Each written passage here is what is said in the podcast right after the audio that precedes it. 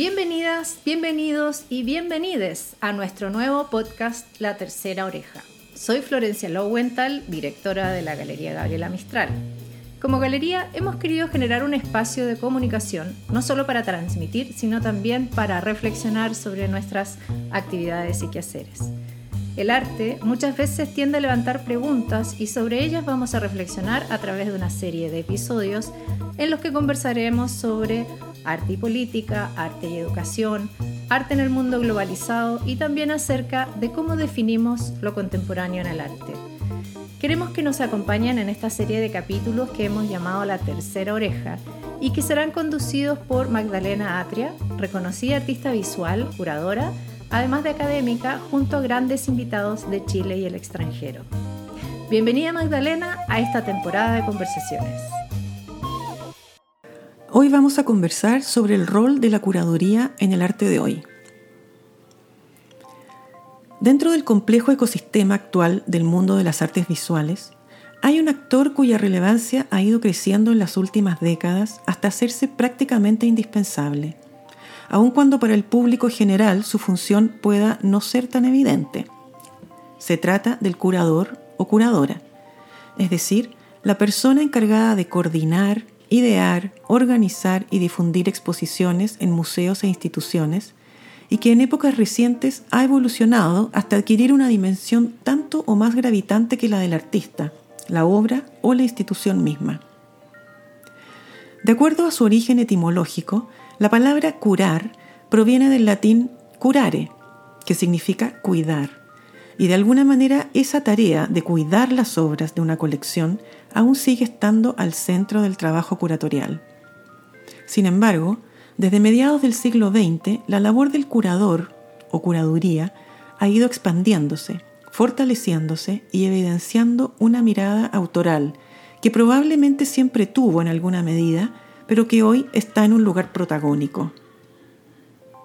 Hoy en día, las y los curadores de museos e instituciones seleccionan las obras que se exhibirán, diseñan la museografía y el montaje de las exposiciones, investigan y escriben sobre las obras, editan las publicaciones y catálogos, supervisan las actividades educativas, incluso se encargan muchas veces de las relaciones públicas y la recaudación de fondos.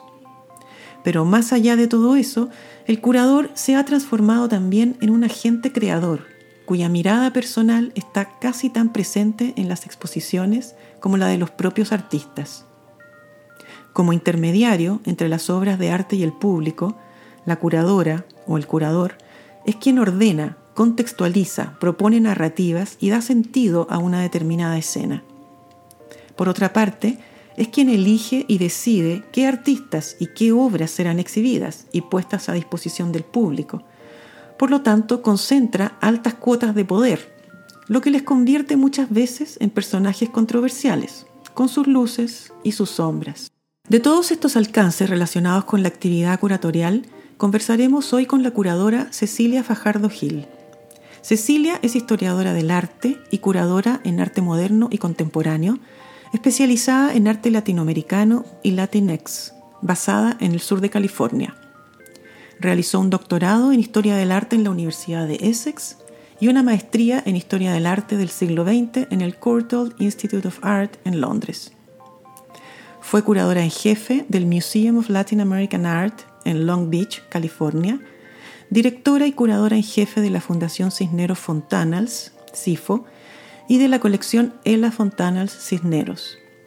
Fue co-curadora de la exposición Mujeres Radicales, Arte Latinoamericano de 1960 a 1985, que itineró por el Museo Hammer de Los Ángeles, el Museo de Brooklyn y la Pinacoteca de Sao Paulo, entre los años 2017 y 2018. Es editora del próximo libro Residuos, Mañana, temas en la abstracción contemporánea latinoamericana.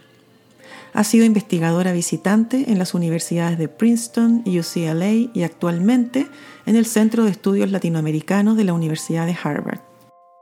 Hola Cecilia, es un placer tenerte con nosotros. Bienvenida. Hola, mucho gusto en conversar contigo, Magdalena. Cecilia, eh, considerando que eh, el origen de la curaduría ha estado asociado a las colecciones de museos e instituciones, ¿De dónde surge entonces la figura del curador independiente? Tú has estado tanto en las instituciones como fuera, como curadora independiente. Eh, ¿De dónde surge esta figura y cuáles serían sus ventajas y desventajas desde tu experiencia con respecto a los curadores afiliados a instituciones? Bueno, en realidad, o sea, el origen de la palabra curatore, los primeros curadores no eran realmente curadores, lo que eran eran como personas que consolidaban colecciones y muchísimas veces no estaban ni siquiera asociados a instituciones, eran sus propios universos. Por eso la curaduría desde sus orígenes está asociado a una noción de, eh, digamos, un poco como burguesa, ¿no? de la colección de amasar el bien.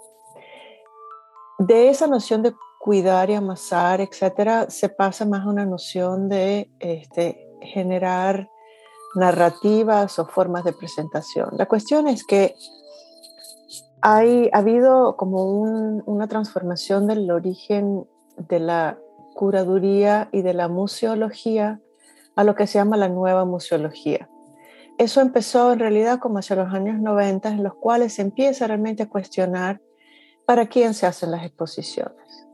¿Quieres ¿Qué quieres comunicar? O sea, ¿cuán accesible quieres ser? Porque una de las cosas a las que se le acusa el arte injustamente es de ser este, Mm, de, no ser accesible, de estar suscrito a las instituciones y en realidad ni la curaduría ni el arte en general debería ser sencillamente suscrito a una institucionalidad. Existen. Entonces la figura del curador independiente, la curadora independiente eh, son aquellas personas que al no estar suscritas a una institución, en teoría pueden tener ciertas libertades que eh, a veces dentro de una institución son más complejas. Fíjate, por ejemplo, Radical Women, que comienza dentro de un museo, el museo termina rechazando su concepto de radicalidad, su apoyo a la mujer, termina siendo despedida del museo y termina siendo tomada por un museo mucho más interesante como un curador de curador, un rol de curadora invitada. Entonces estás, este, funciona dentro de los parámetros de la institución pero también funciona como curador independiente. no, no importa cómo, a menos que tú abres una exposición en tu casa, la figura de curador independiente siempre está de alguna manera negociando la institucionalidad, las diferentes disciplinas, este, estructuras de poder, formas de pensar el arte.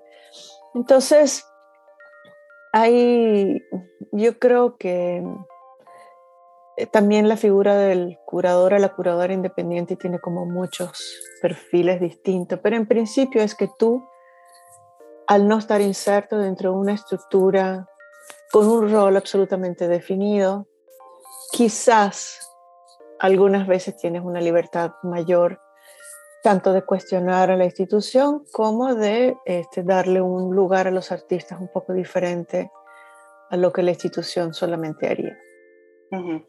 Y también puedes generar tus propios proyectos, digamos, a partir de tus intereses y no tanto dependiendo. sí, eh, ese es el caso de, por ejemplo, uso el ejemplo de Mujeres Radicales porque es un poco más conocido, en el cual este, e, es un proyecto que cuando empezó, empezó años antes de que realmente se pudiera hacer, este, siempre estuvo como en tensión con la institucionalidad porque era, no es interesante tener mujeres, porque apoyar a mujeres que son desconocidas, este es un proyecto, aquí etcétera. Entonces, al final, por ejemplo, esa exposición para poder realizarse, teníamos que, tenía que colocarme yo y también Andrea Junta al final, porque no era una curadora de un museo, fuera de la institución para tener el poder de decir, esto es lo que queremos hacer.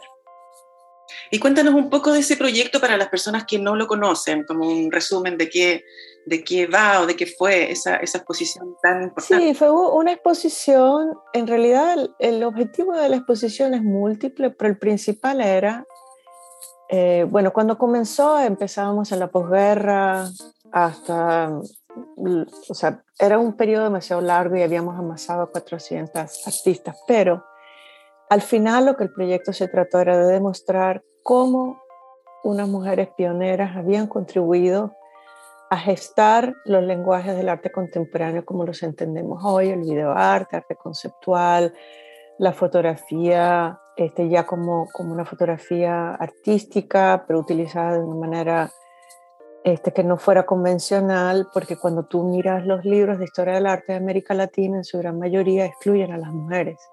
Es una historia completamente escrita por hombres. Y en ese sentido, Andrea Junta y yo somos historiadoras del arte. Entonces, es un proyecto pensado desde la historia del arte a la curaduría. O sea, se tiende a separar a la historia del arte de la curaduría. Para mí, yo soy una vocera de que esos dos campos están completamente relacionados entre sí, entonces lo consideramos tanto un proyecto curatorial como un proyecto de historia del arte. Por ejemplo, su catálogo no refleja las estructuras curatoriales, sino el proyecto de investigación. o sea, la investigación por país, qué ocurrió en Argentina, qué ocurrió en Brasil, qué ocurrió en Chile, para que ese instrumento funcione en clase, para que los estudiantes y las personas que quieran investigar puedan entonces seguir la labor que comenzó con Radical Women, que es este, seguir este, buscando más mujeres que no han sido representadas y seguir haciendo exposiciones de las que están allí, que cada una requeriría exposiciones individuales. Entonces, fundamentalmente, por eso es un proyecto feminista, no necesariamente porque las artistas eran feministas, pero ser feminista significa apoyar a otra mujer, reconocer la existencia de otra mujer. ¿ya? Entonces, en ese sentido, para nosotras, para mí, voy a hablar en mi nombre, yo quería rendir homenaje a las mujeres que de alguna manera han hecho posible este, que nosotras estemos y podamos seguir nuestro camino, ¿no? O sea, reconocer que de verdad en ese momento era supremamente difícil y por lo tanto muchas de ellas para ese momento todavía 40 años después, 50 años después, no eran ni siquiera reconocidas en sus propios países. Claro, ahí hay una tarea que es fundamental, creo, ¿no? Que es como eh, cuestionar y reescribir ciertas narrativas que, que se han instalado y que, que son excluyentes, ¿no? Sí, y en eso la curaduría ha contribuido a eso, porque cuando tú miras las historias de las exposiciones en ciertas instituciones, mira casi no hay mujeres, hay muy poca representatividad de ciertas formas de arte que se consideran este, que no son ah, las canónicas. Y ahí está muy atado a la historia del arte. ¿En qué sentido? Si a nosotros, por ejemplo, definiciones como tercer mundo, subdesarrollo, se termina traduciendo como que entonces la cultura que se produce de entre estos lugares equivale a un subdesarrollo, un tercer mundo, tercera categoría, o por ejemplo aquí en Estados Unidos que se llama de minorías para supuestamente ayudar, pero es una forma de clasificación para decir, ah, tú eres una minoría, entonces importas menos y por lo tanto. Entonces, hay que tener como mucho cuidado con esas cosas y yo en particular como curadora he tomado la decisión ya desde hace cierto tiempo, desde que me recuerdo en realidad, de que me interesa trabajar en aquellas áreas y con aquellos artistas y además como historiadora del arte que de alguna manera son excluidos, son marginados o no son conocidos por X, Y o Z, ¿no? Porque, y normalmente no son conocidos justamente porque no, o sea, no, no se ha considerado que es necesario hacerlo. Entonces hay que demostrar que lo son y, y que hay una cantidad de clasificaciones coloniales que tienen que ver con geopolítica, que tienen que ver con patriarcado, que tienen que ver con este, de qué clase eres, qué género ocupas, etcétera, de qué color es tu piel, cuál es tu etnicidad, cuál es tu raza, y dependiendo de dónde estás, el sistema te ubica en un sitio y muchísimas veces te ubica en un lugar en donde realmente no quieres ocupar. El arte no nace desde ese lugar. O sea, tiene una especificidad que tiene que ver con el hecho que, por ejemplo, Magdalena, tú eres Magdalena y tienes una, una voz particular, un lenguaje particular. Eso es lo que te hace específica.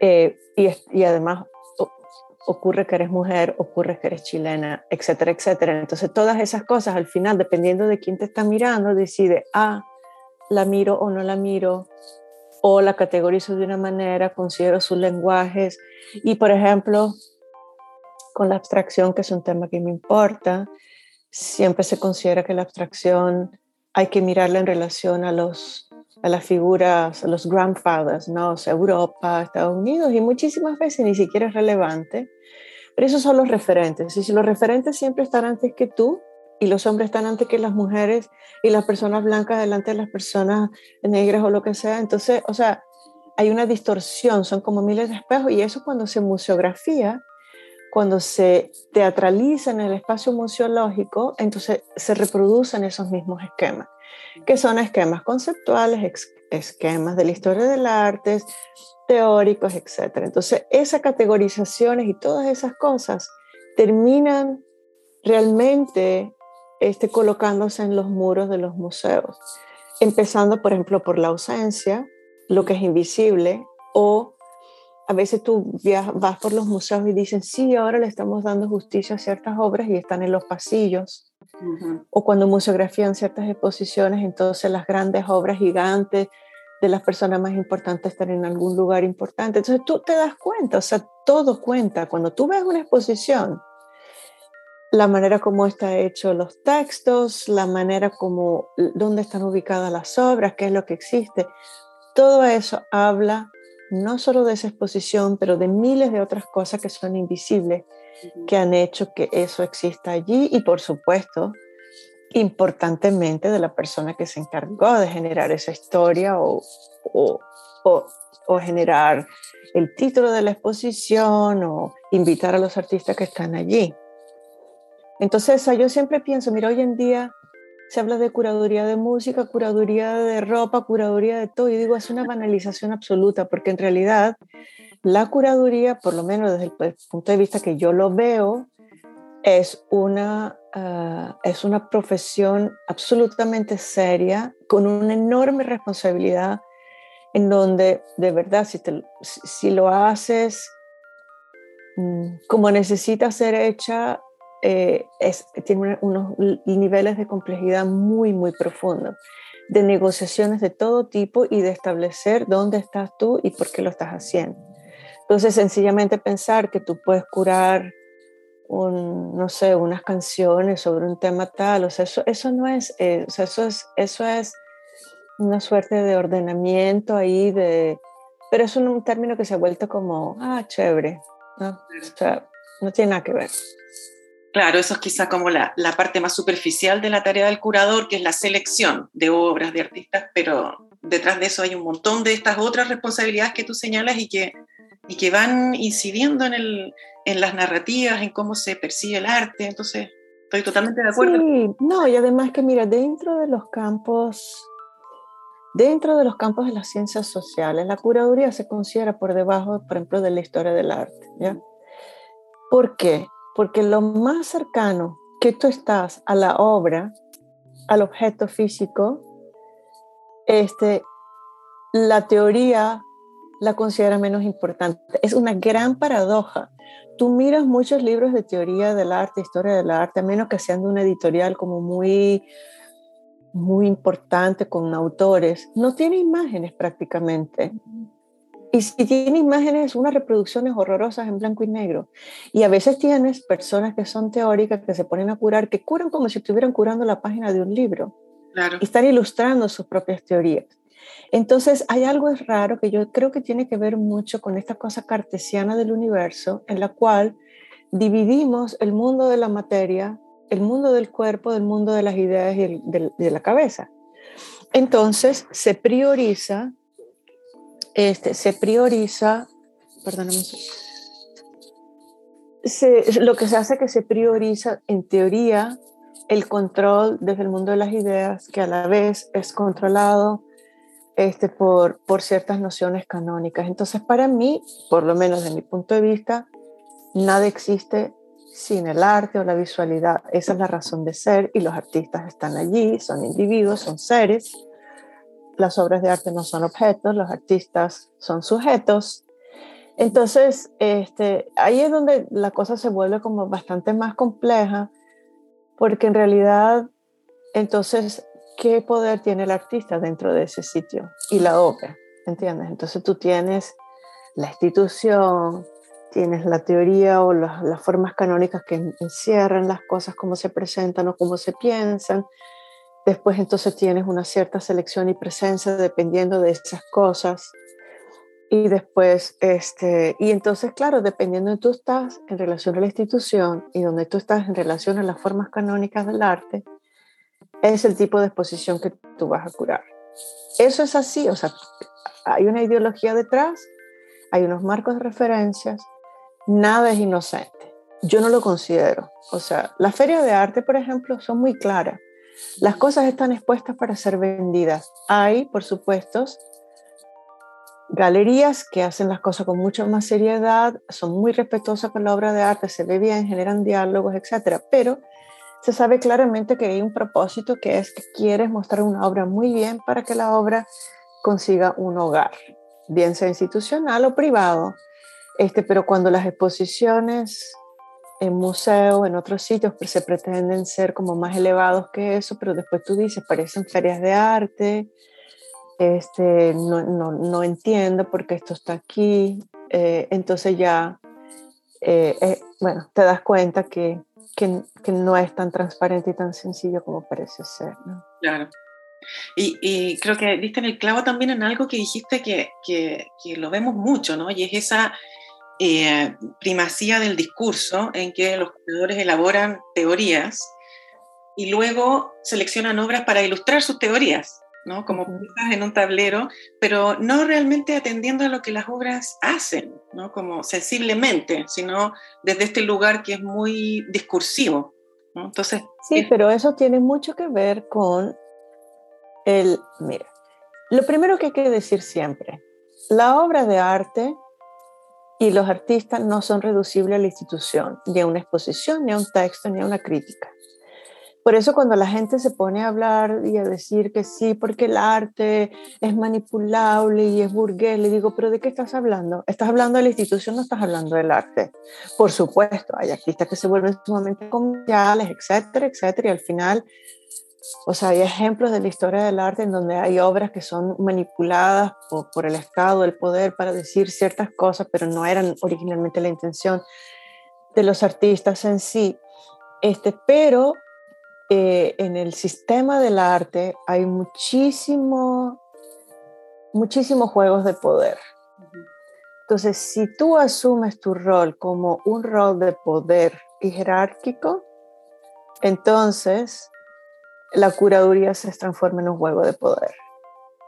Si tu trabajo como curador o curadora es un trabajo en el cual tú quieres de alguna manera tejer algo visual, diálogos, crear historias que no solo honren las obras, creen conexiones, pero además comuniquen a, un público y den acceso a un público, entonces se puede producir algo más interesante. Porque al final, la curaduría, la razón por la cual, mira, cuando tú hablas de, por ejemplo, textos académicos, lo que se llama peer review, entonces tú tienes un grupo de personas que supuestamente son una autoridad académica que deciden si ese texto pasa la prueba académica, pero normalmente, digamos, no pasa la prueba de un lector común que pueda estar interesado, o sea, es ilegible para muchos. La curaduría en teoría debería ser legible, debería ser alcanzable, debería ser algo que crea placer, reflexión, etc. Y entonces cuando tú estás curando, tú estás pensando en los artistas, en las obras, en el espacio, en la institución, en el público. Son muchas capas que de alguna manera tienen que orgánicamente funcionar. O sea, no puedes forzar una obra, no puedes forzar una institución al punto que la institución rechaza. Bueno, a veces es inevitable. Este, y si generas eh, situaciones en donde no te importa para nada que al final hay un público que la va a recibir. Entonces, bueno, y esa parte también es compleja, o sea, ¿qué es lo que, o sea, los museos muchísimas veces piensan? Lo que la gente quiere ver es una exposición de Van Gogh o quiere ver es una exposición de Monet. Eso es el blockbuster. Y entonces, claro, al público se le ha hecho creer que eso es el, el, el epítome del arte y no se crea una curiosidad en el público, no se inventan formas interesantes de invitar al público a decir, mira, esto te concierne, esto también es parte de, eso es parte del mundo en el que vives, esto tratas de hacer tal cosa. Entonces, claro, si la institución de alguna manera está interesada en también generar como un poquito más de contemporaneidad, este, abrir el canon, generar nuevas lecturas, entonces conseguirá también, you le abrirá las puertas a, curadores, tanto dentro de sus instituciones como fuera, eh, y también formas de comunicarle al público que, que, que bueno, que son invitados, ¿no? Que, que, que, que sí, o sea, y la, la, relación con los artistas, porque por un lado está la institución, ¿no es cierto?, que tiene toda su complejidad y sus políticas eh, oficiales, pero también el curador se relaciona con artistas. Ahí entra este, este juego de poder que tú mencionabas, ¿no? Eh, ¿Cómo en tu experiencia esa relación curador-artista eh, puede ser una relación virtuosa en que, en que no está el artista sometido a lo que el curador exige, eh, sino que hay una, retroalimentación mutua. ¿Cómo ha sido tu experiencia con artistas vivos? Porque también hay artistas muertos con los que los curadores trabajan en exposiciones históricas, pero en tu relación con los artistas, ¿cómo es tu experiencia y cuál crees que debería ser esa relación? Para que Mira, en general te digo, mi experiencia es que peleo menos con artistas que con instituciones. O sea, yo he creado grandes amistades con artistas y los artistas para mí son las son las primeras personas que me preocupan siempre, porque al final yo no puedo forzar o generar una violencia en los artistas que eh, son en realidad la base de lo que estoy haciendo para generar algo que, que forza un discurso, que forza algo. O sea,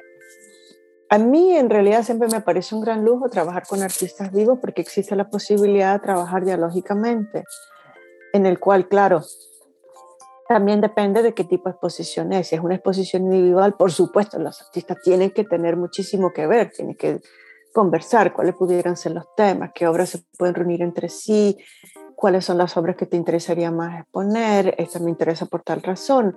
En exposiciones individuales eso se, evidencia de una manera particular y hay el lujo de que además estas exposiciones momento se forjan en el tiempo, entonces hay como bastante oportunidad de intercambio y en teoría al final los artistas deberían estar contentos y deberían sentirse identificados que lo que está allí en las paredes no va en contra de quienes son. Eh, cuando son exposiciones colectivas es un poquito más complejo porque entonces, claro, pudiera ser, suponte que yo te pongo en diálogo con alguien que a ti no te gusta no te interesa. Eh, pero en ese caso habría que, habría que conversarlo, pero también, digamos, yo, por ejemplo, yo no exhibo solamente lo que a mí me gusta. No ese es el problema. El problema no es un problema de gusto. El problema es que dependiendo de lo que estás haciendo, tú estás tratando de generar algo que tenga integridad. Y la integridad no pasa solamente por mi gusto personal. Como no pasa tampoco, o sea, la gente dice, ay, esta obra me gusta, no me gusta. Eso, digamos, no es realmente la forma como uno pudiera, o esta persona me cae bien, esta persona es chévere. Yo creo que, que, no es así, o sea, en realidad a la hora la verdad, o sea, por eso cuando los curadores, suponte tú, tú trabajas con un problema. A mí, por ejemplo, yo he trabajado bastante con abstracción contemporánea, no he curado tanto como quisiera, porque en realidad es muy difícil conseguir espacio para hacer esto en América Latina la, la, abstracción canónica geométrica moderna es la que importa. Entonces yo digo, bueno, pero el destino de toda la abstracción contemporánea, que es enorme, digamos, es aún más rica que la moderna, porque lo es.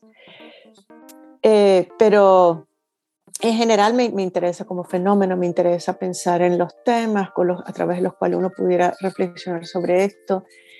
Yo siento que si uno trata a la obra con un profundo respeto, yo jamás pondría una obra que, que, yo no creo en ella, independientemente otra vez que no me guste.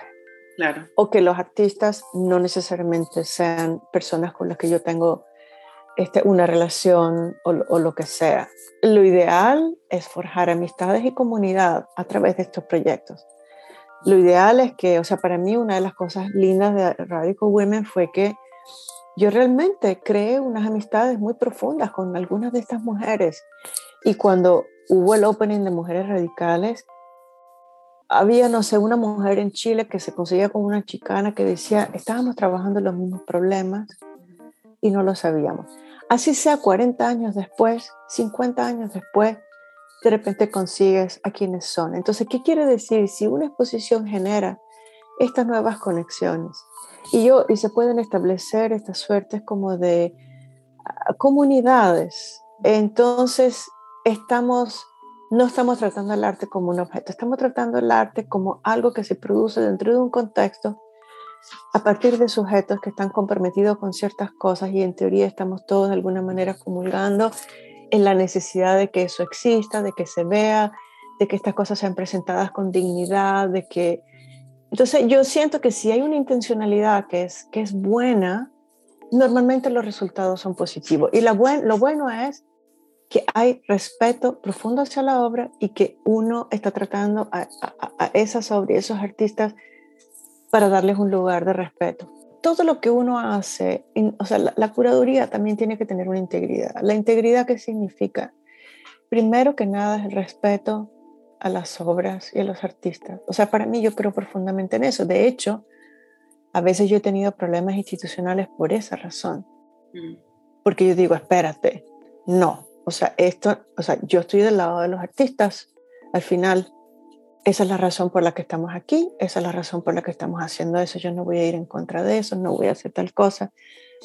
Y yo siempre lo digo, yo estoy del lado de los artistas. Este, claro, puede llegar a ocurrir en algún momento que se genere algún tipo de fricción que eh, idealmente uno resuelve, ¿no? O sea, que uno, uno conversa pero para eso hay que tener algún tipo de confianza de saber que ambos lados de alguna manera están persiguiendo lo mismo, que es una representación digna de la obra para darle acceso a la obra a un público eh, mayor. Y después, de maneras, no nos olvidemos que uno de los trabajos de los curadores es crear colecciones, ¿verdad?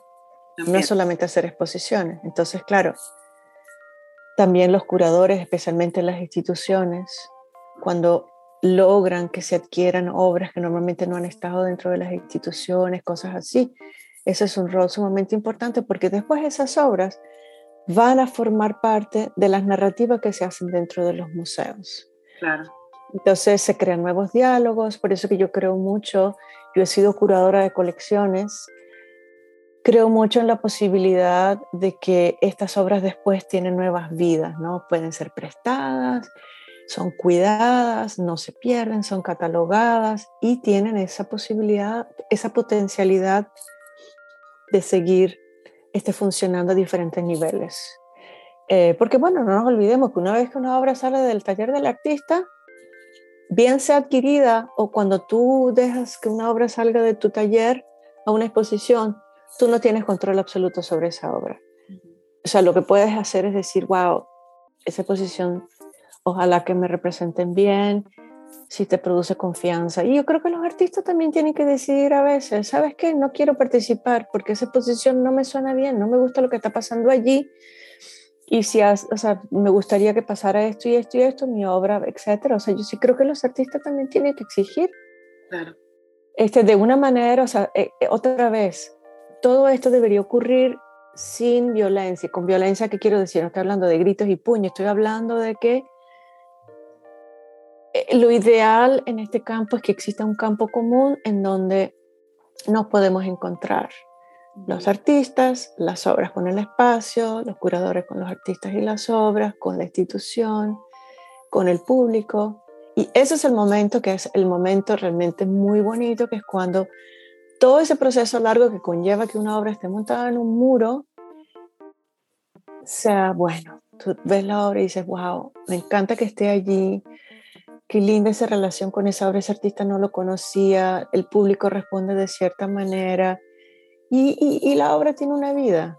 Es, es, una especie de sociabilidad. Yo digo que los curadores sociabilizan las obras, ¿no? O sea, tú, tú, tú, agarras una obra que está, digamos, metida en un lugar y dices, ok, te, te llevo al mundo y aquí empiezas a tener unos diálogos diferentes y se generan como, como historias. Fíjate que a veces cuando lo, este, hay un museo en Brasil, que es el Museo de Arte de Sao Paulo, que está en un museo este, diseñado por Lina Bobardi. Y ella no solo diseñó el museo, sino que diseñó los dispositivos museográficos.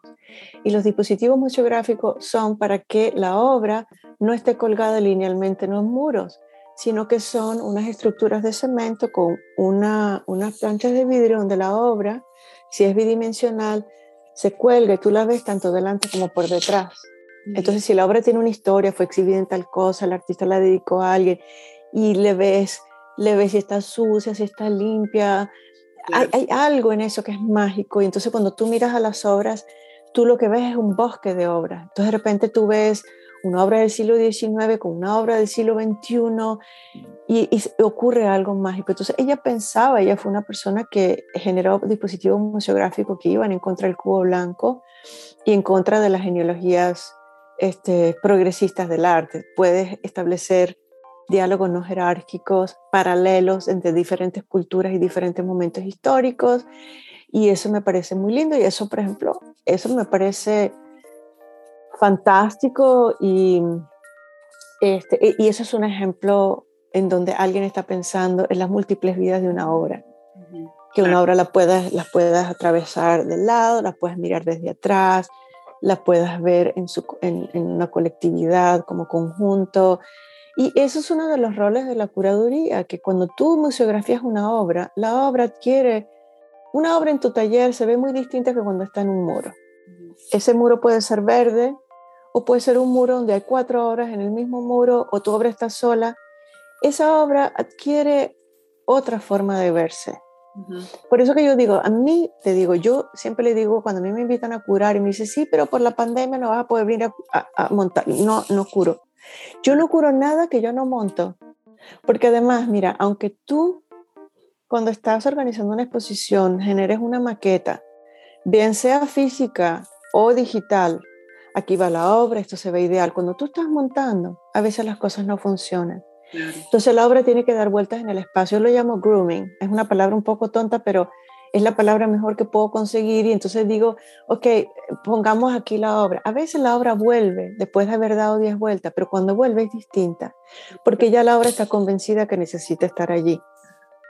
Por ejemplo, Radical Women, nosotros nos pasamos un año museografiando la exposición, porque la idea del cuerpo político que estaba detrás de la exposición era que el cuerpo, tu cuerpo, cuando entrabas como espectador, fuera interpelado estaba Victoria Santa Cruz, grande, diciéndote, soy negra y que tiene los autorretratos que te miran y cada vez que tú mirabas una obra te relacionaba a otra. Yo hablaba de que la exposición tenía que ser sucia. ¿En qué sentido?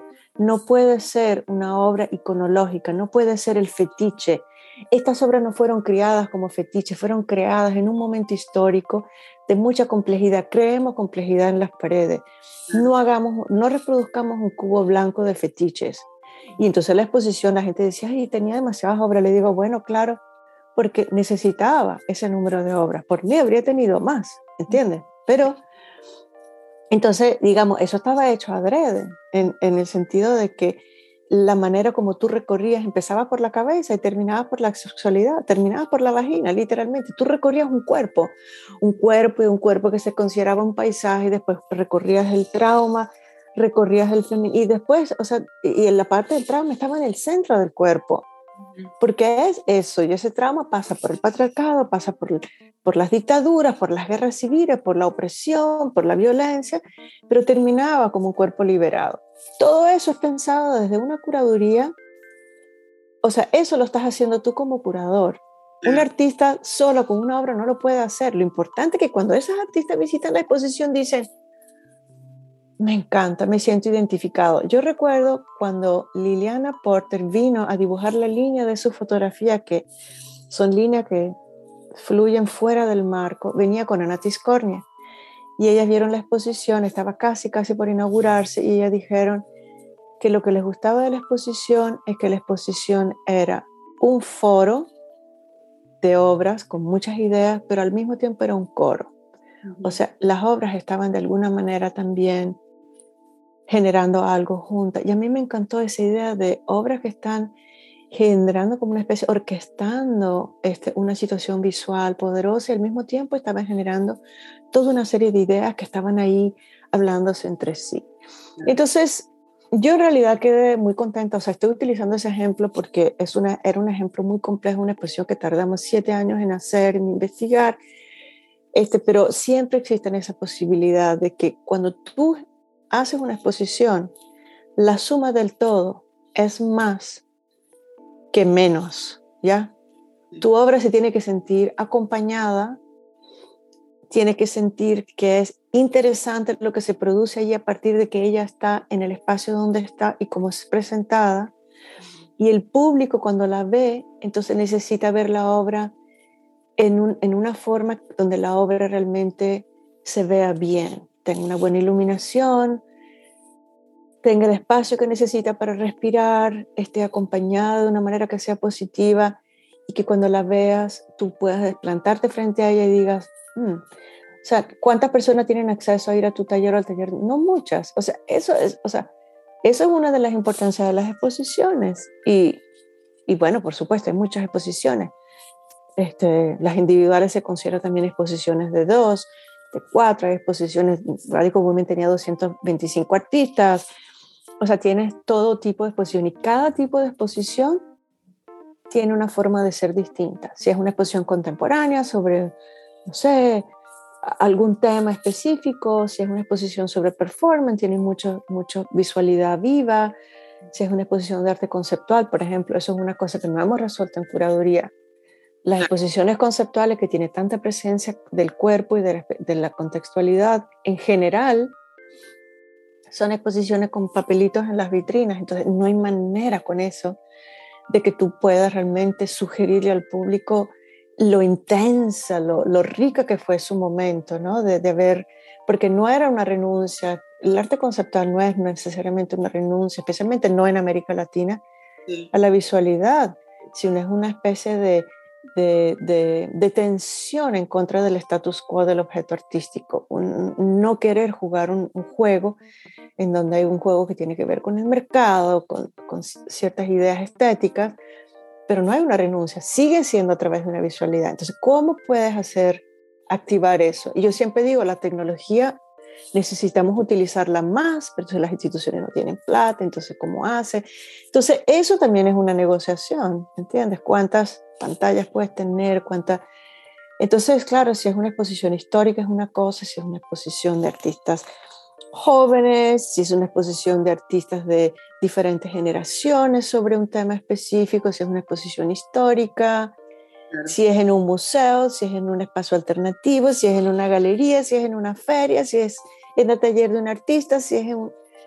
Y eso es lo que yo quisiera que se entienda, que la curaduría es un universo tan múltiple y que idealmente el propósito es generar este, espacios en los cuales este, nosotros podamos ver a las obras con unos ojos que este, iluminen algo, no solo iluminen la materialidad misma y la belleza de la obra, la fealdad de la obra, lo que sea, pero lo que la obra potencialmente pudiera decir o no decir. Claro. Este, entonces, sí, o sea, yo sí soy una ferviente defendedora de la potencialidad de la curaduría. Hoy en día también hay, hay una cosa que se llama, en donde se habla de lo paracuratorial, que literalmente es la renuncia al objeto, es sencillamente eventos y cosas. Yo no estoy a favor de eso, porque eso, digamos, viene de, de cierto desgaste, especialmente en Europa, de, no saber ya cómo lidiar con la, con la visualidad, pero eso es un problema más cartesiano que otra cosa, entonces se vuelve un problema intelectual otra vez renuncia al objeto, entonces evitas el problema que tienes entre manos. Yo creo que además en América Latina, por ejemplo, y tantos otros países en el mundo donde no hemos tenido, nuestras historias no han sido contadas, ¿cómo voy a renunciar a la curaduría, a la visualidad? El arte va a seguir existiendo, los artistas van a seguir peleando sus esquinas y haciendo sus cosas y con sus urgencias. Sí. Y, la, y claro, todavía vivimos, a pesar de la virtualidad, vivimos en un mundo rodeado de objetos, tenemos un cuerpo, entonces esas relaciones pueden ser enriquecedoras, esas experiencias físicas, presenciales. Sí, y yo definitivamente soy una defendedora de que el arte ocupa un lugar importante en nuestro mundo.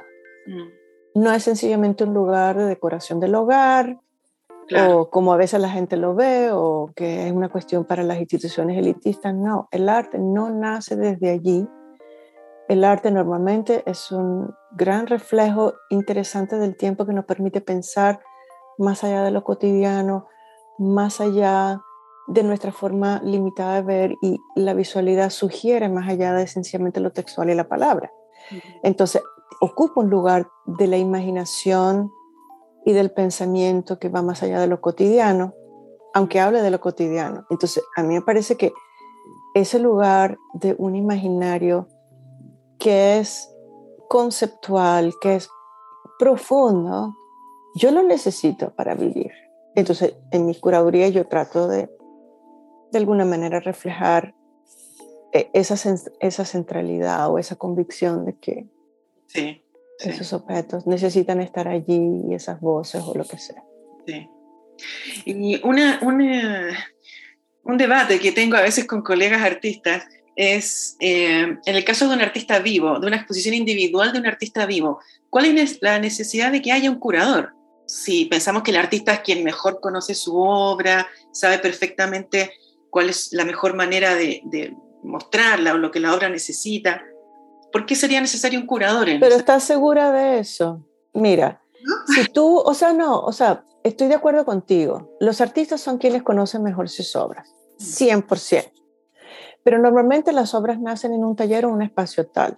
No necesariamente has tenido acceso a unos espacios tales. No necesariamente has tenido la experiencia de negociar con instituciones que te van a, o sea, en teoría, un curador debería defenderte ante la institución que te dice, esta obra no, y no la vas a presentar así, vamos a recortar tal cosa. Los curadores deberían interceder a favor de los, a favor de los artistas. y otra vez repito, en teoría, el diálogo entre un curador y un artista debería generar una sumatoria, no una resta, ¿ya? Es un acompañamiento, pero por eso debería ser hecho en diálogo con los artistas y entonces los curadores pueden sugerir, ¿qué tal si reunimos esto de esta forma? Tú pudieras estar de acuerdo, no, entonces, ok, ¿qué tal de esta forma?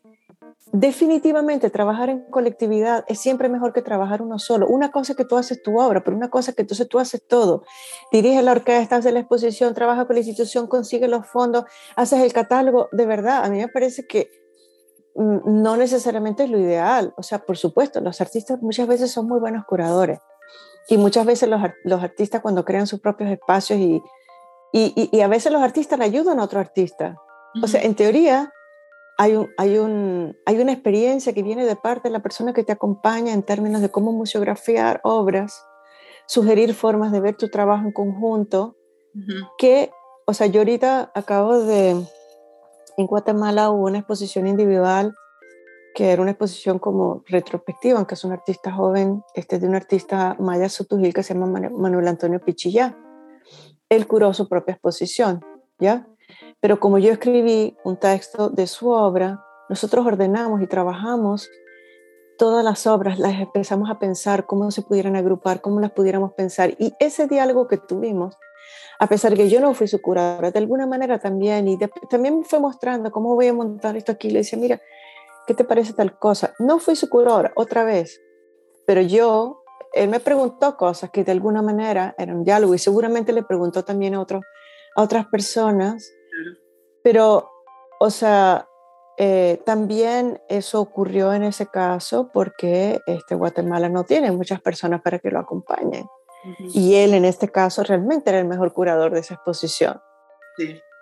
Pero este, también la institución, o sea, también negoció con la institución, la institución le dijo esto y lo otro y él presentó la propuesta, o sea, hubo todo eso. Pero en teoría, en teoría, idealmente, Trabajar junto con un curador o una curadora puede ser y debería ser algo enriquecedor. Claro, el diálogo enriquece y te muestra otras visiones de tu propio trabajo en, en el ideal, digamos, en su mejor versión. Sí. Es como cuando una persona escribe sobre tu trabajo, a veces ve cosas que tú no ves, ¿ya? Lo mismo pasa con la curaduría. La persona te dice, esto lo veo así, me lo imagino de tal cosa, tal cosa, y de repente tú dices, ah, ya. Porque bueno, o sea, es, son otros ojos, es otra persona. Si esa persona está compaginada te respeta y entiende tu obra, pues, pues hay un diálogo que hace uno más uno es dos, no uno más uno es cero o uno más uno es uno, ¿no? Oye, y otro gran tema, creo, eh, actualmente, sobre todo en las instituciones más como museos, grandes instituciones, es el tema de la mediación, eh, en que se generan estos departamentos de mediación y educación para acercar la obra al público, para hacer ese, canal, ¿no? ese papel de, canalizar esa relación. Eh, ¿Cómo crees tú que se debería abordar eso? Porque mi impresión es que muchas veces se hace de una manera demasiado guiada, en que al, público, a los espectadores, no se les permite tener una experiencia libre y abierta de, de la obra, sino se les va guiando inmediatamente, indicando qué es lo que deben ver, cómo deben ver la obra. Eh, ¿Cómo crees tú que debería cumplirse esa función que, eh, comparto que es una función que puede ser muy, muy productiva, pero no siempre me parece que se aborda bien? Sí, mira, o sea, yo en un momento, cuando fui curadora en jefe del Museum of Latin American Art, también era la directora del Departamento de Educación.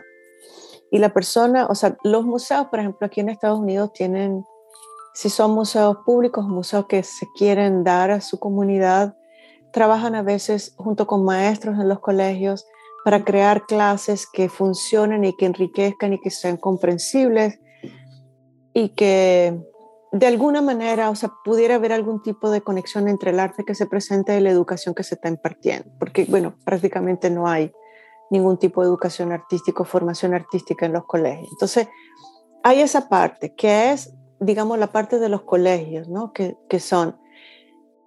Pero yo, este, la, que, la persona que dirigía el departamento de educación era artista. Entonces decidí que ella era una curadora de la parte de educación. Entonces, en el momento que ella se volvió la educadora de educación, hicimos una cantidad de dispositivos que eran mucho más pensados desde el arte.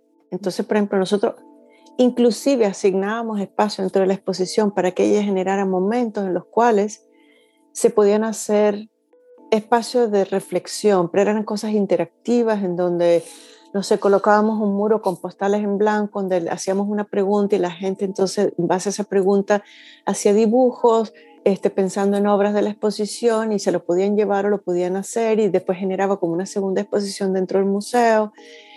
Se trataba de pensar a partir de preguntas abiertas y por otro lado también se entrenaban a los docentes del museo para la parte más formal, que era la parte, digamos, con los colegios, los tours que se hacían.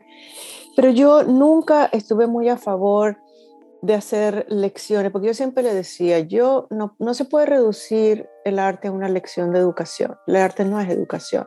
Tú puedes aprender cosas a través del objeto, puedes hablar de ciertos temas a través del objeto, eh, pero tú tienes que dar a entender que eso es. Inclusive nosotros, por ejemplo, encontré que los guardias del museo a veces tenían como visiones tan interesantes de las obras, entonces grabábamos cosas, por ejemplo, cuando exponíamos obras de la colección, este, grabábamos, eh, ellos escogían las obras favoritas y, hacían comentarios personales de por qué les importaba.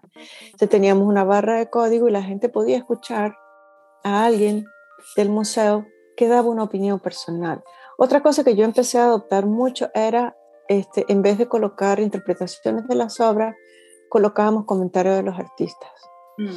Este, entonces se pedía a los artistas que, que pudieran colocar algo o decirnos algo sobre la pieza y colocábamos eso en vez. Entonces era una entrada directa al pensamiento de los artistas de cómo, o sea, de cuál era la intención detrás de la obra. Entonces yo pienso que este, yo, o sea, yo casi nunca voy a los tours, me, me pongo muy nerviosa, porque cuando empiezo a escuchar las cosas que se dicen, y wow. Y en eso, eso, y, en cambio, este, estos departamentos como de mediación, pensando la educación como una especie de dispositivo cognitivo artístico, me parece mucho más interesante como alternativa. Este, y allí mm, yo creo que hay mucho que pensar, ¿no? No, no se puede reducir el arte a lecciones lecciones tontas de, de cómo, no sé, de, que hay una, una sola interpretación definitiva de algo que es muy fácil y muy, muy así. Pero dar entrada con un mínimo de información, porque uno como curador tiene acceso a la información de los artistas. Mm. Si tú no le das nada al público, tú pretendes que la obra hable por sí misma. Eso no es verdad tampoco. Mm. Hay todo un proceso de transición. ¿Qué acceso, qué información le das acceso al público para que entre lo que está viendo, cómo la obra está dispuesta y la información que tienes, qué conclusión puedes armar por ti mismo, pero que esté armada de una forma que tú te sientas en la libertad de emitir tu propio juicio al final. Claro, claro. ¿Podrías contarnos un poco sobre tu libro, el que estás en proceso de editar? Cuéntanos un poco de qué va, cuándo lo vamos a poder conocer. Bueno, es que estoy trabajando en tres libros a la vez. Es sobre abstracción contemporánea, que, bueno, ya tú eres parte de ese libro, por cierto, pero este, ese libro eh, ya estamos en la fase de tener, o sea, se paralizó por el COVID, pero la idea de ese libro de, de abstracción post-90 es un poco entender qué pasó con todos estos lenguajes abstractos en la contemporaneidad. ¿Es un problema histórico? ¿Es un tema contemporáneo? Y claramente es un problema también contemporáneo que tiene muchas vertientes y la manera como está estructurado el libro está estructurado en maneras de ver, y en algunas inclusive temáticas, pensándolo desde el género, pensando desde interculturas, pensándolo desde la percepción, pensándolo desde la cultura popular, o sea, es, un libro que realmente te invita a pensar a la abstracción como algo que no es histórico, como algo que no es convencionalmente desde un concepto, desde otro lugar que es desde el cual que se está haciendo. Ese es uno, y es un libro ambicioso que tiene más de 500 páginas, incluye, o sea, es, un libro muy grande, tiene textos de artistas. Ese es uno que además recoge, digamos, mi proyecto de investigación que comenzó al mismo tiempo que Radical Women, que fue la, la, la plataforma abstractioninaction.com. Después, el segundo libro es un libro de arte de Guatemala que comienza desde finales del siglo XIX hasta nuestros días que lo estoy coeditando con José Falcón y tengo bastante tiempo trabajando en Guatemala. Es un libro que es un libro que aborda un país con una historiografía muy desconocida y un libro realmente con un arte extraordinario.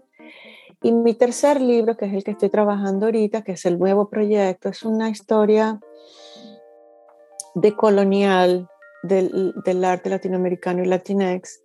Y a lo que se dedica es a pensar en los aspectos que de alguna manera, pensándolo desde nosotros como seres colonizados, han sobrevivido a nuestros días. De hecho, hay un término que se llama supervivencia, que no es sobrevivencia, sino Dios, tú supervives a las condiciones de dificultad.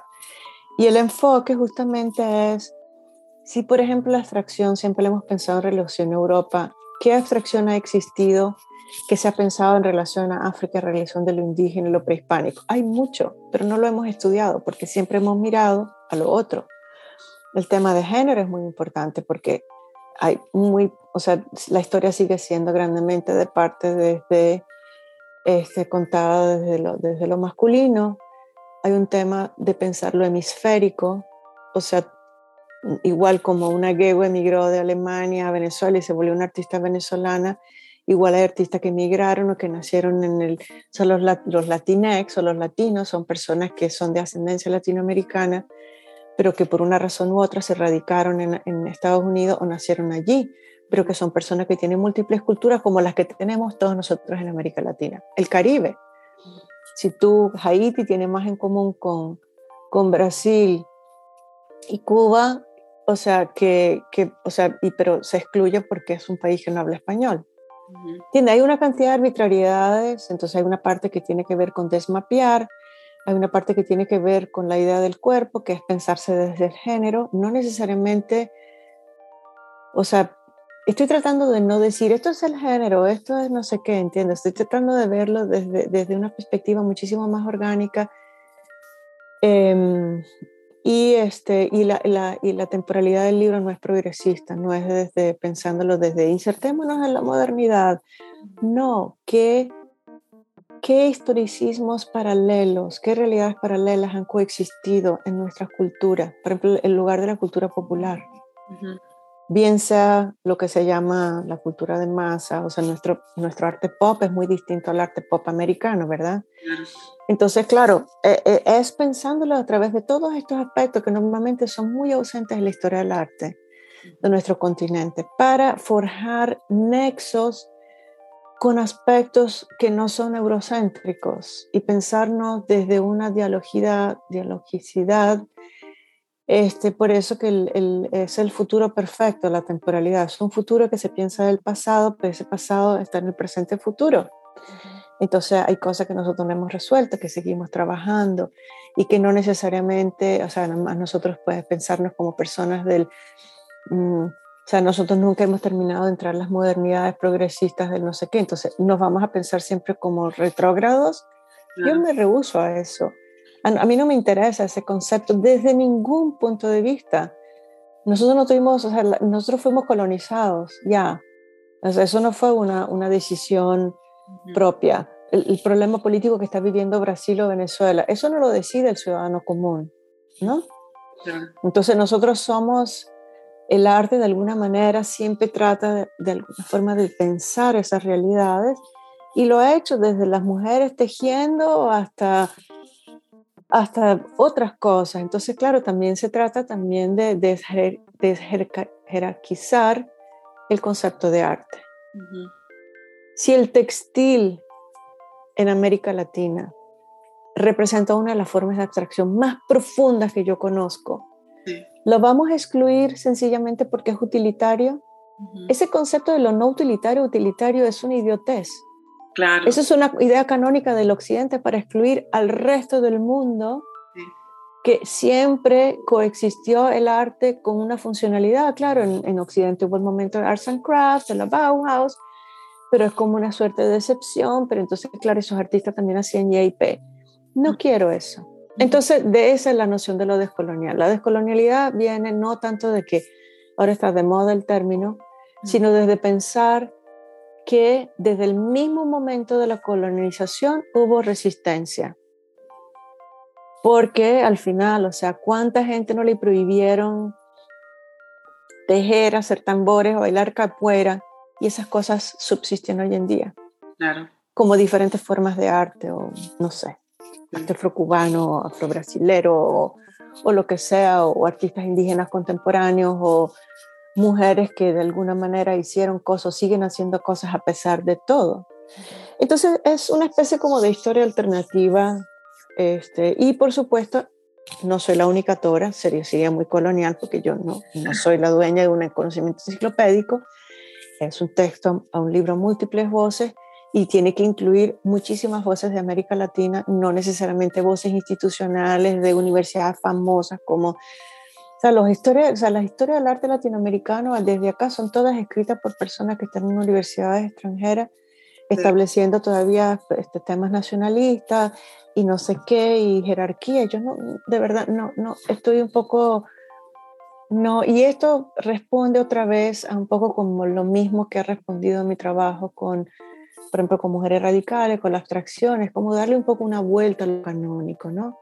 ¿Qué es lo que seguimos reprimiendo? ¿Qué es lo que seguimos excluyendo? ¿Qué es lo que no queremos ver? Porque no es canónico, porque no es aprobado por la institucionalidad, tanto nuestra como de afuera.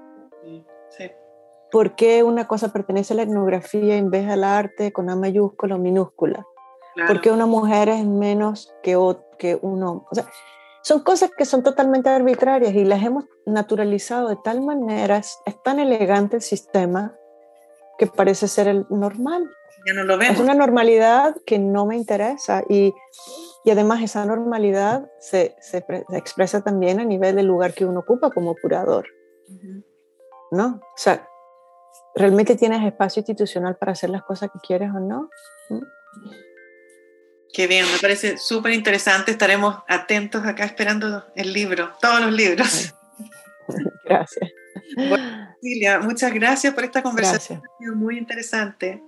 Gracias a ti por, por, bueno, por conversar estas cosas, porque en realidad ah, yo creo que sí es importante hablar de todas estas disciplinas que, que rodean el mundo del arte, ¿no? Desde la historiografía, la crítica, la curaduría, la producción artística. O sea, es todo Mira, hay una artista, este, en realidad ella nació en Estados Unidos, pero se hizo británica, se murió hace poco, y es una artista que yo adoro, que se llama Susan Hiller. Ella creó en una época una serie de charlas que se llamaba The Producers of Art, los productores del arte. Y el punto era que los productores del arte son todos, de la persona que cuelga la obra, el artista que hace, la persona que limpia el espacio, la persona que dirige la institución. Hay una organicidad y una complejidad enorme en esta, en esta cosa que llamamos la producción del arte y cómo la obra después, porque además tú como artista produces en Chile, en Santiago, con ciertos materiales, en ciertas circunstancias, en el siglo XXI. Todo esto es parte de lo que es después, o sea, existen todos los demás, o sea, son capas y capas y capas y capas y capas de cosas. Claro. Que están, que están presentes pero son invisibles. Sí, por eso es interesante visibilizarlas y conversar sobre eso. Sí. Muchas gracias, Cecilia. Bueno, gracias a ti. Adiós.